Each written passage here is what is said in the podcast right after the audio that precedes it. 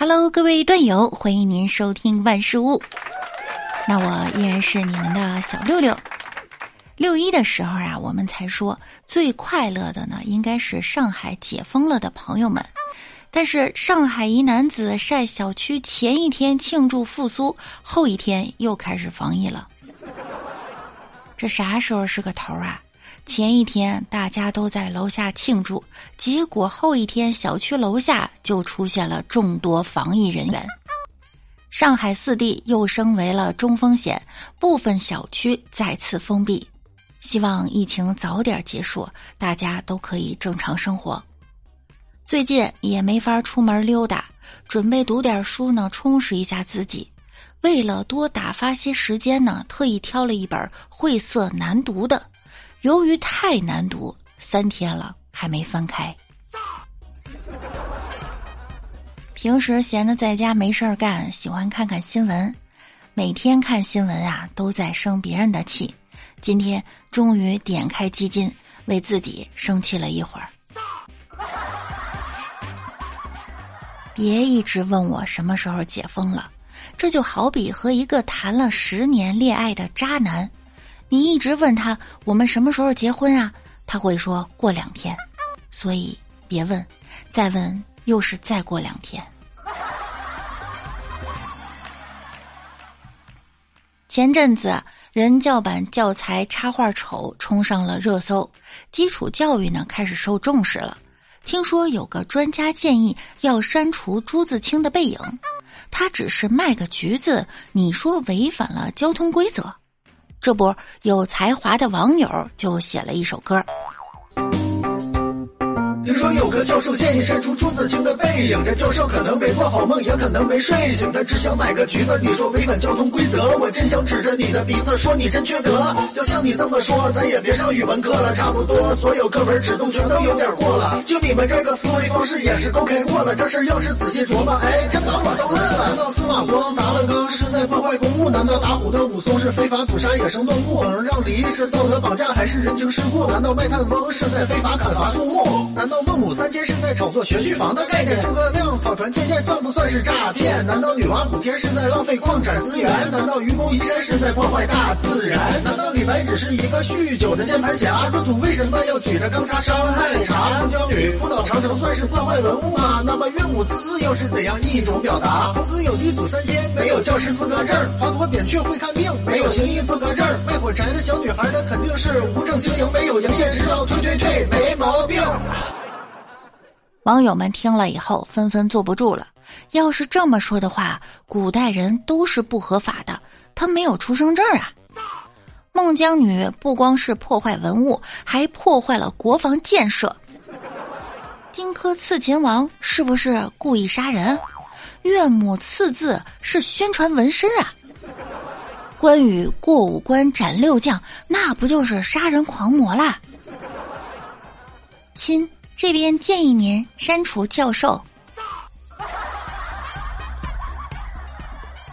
前阵子专家建议不建议多用空气炸锅，因为空气炸锅温度太高，油又少，所以吃起来不健康。这个新闻一出来，网友们炸锅了。有的网友说呀，二十年前专家让我少抽烟、少喝酒，这样影响寿命。结果二十年后我没事儿，专家没了。也有网友说：“怎么铁锅的温度它就低吗？”我觉得吧，我要听专家的，不买空气炸锅，主要是买不起。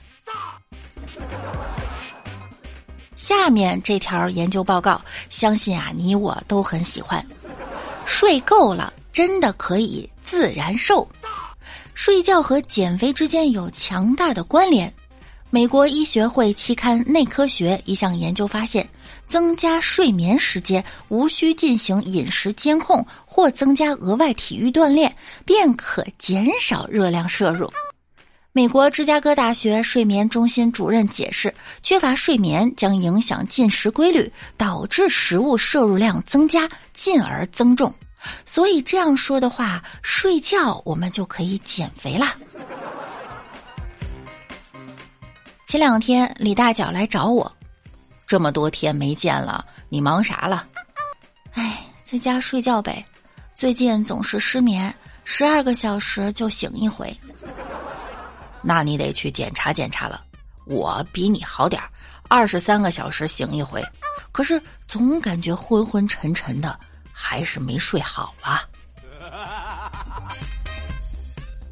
近日，反诈老陈被骂上了热搜第一位，评论区满是指责他本性暴露、喊话让他退网的不满言论。究其原因呢，是在近日的一场直播中，老陈与一位身材姣好的女主播连麦 PK 期间，不停的把手托在胸部两侧，并说出了一些诸如“吹起来”等过分猥琐的言论。被指不尊重女性，言行低俗，引得众人反感。事后舆论发酵，老陈发了一段视频道歉，称自己原本是想宣传反诈的，以为对方是男扮女装，为了活跃气氛才会做出那些动作。但他的此番道歉呢，网友们并不买账。有人称自己录屏为证，老陈直播时全程几乎就没见他提到反诈。还有人表示，无论对方是男是女，也不应该拿别人的生理特征开玩笑，猥琐又油腻。辞职后的老陈啊，原形毕露了。总之，老陈这一次是彻底翻车了。名利真的会改变一个人，从受人尊重到被骂上热搜第一，这一次老陈真的不冤。有网友评论哈，反诈老陈没想明白。如果他不是警察，谁还会去看他直播呢？流量的密码就在于啊，普通老百姓对国家机器的敬畏好奇与网络直播流量之间的落差，这种巨大的认知差。换句话说，不当国家机器了，还挣得着这个钱吗？早上一个电话打来说我中了二十万大奖，这摆明是骗子啊！于是我装疯卖傻和骗子斗智斗勇，半小时后，骗子气得挂断电话。我正得意呢，老妈来电话了：“闺女啊，刚才有人说你被绑架了，我打你电话占线，我真以为你被绑架了，就给他打了五百块的赎金。”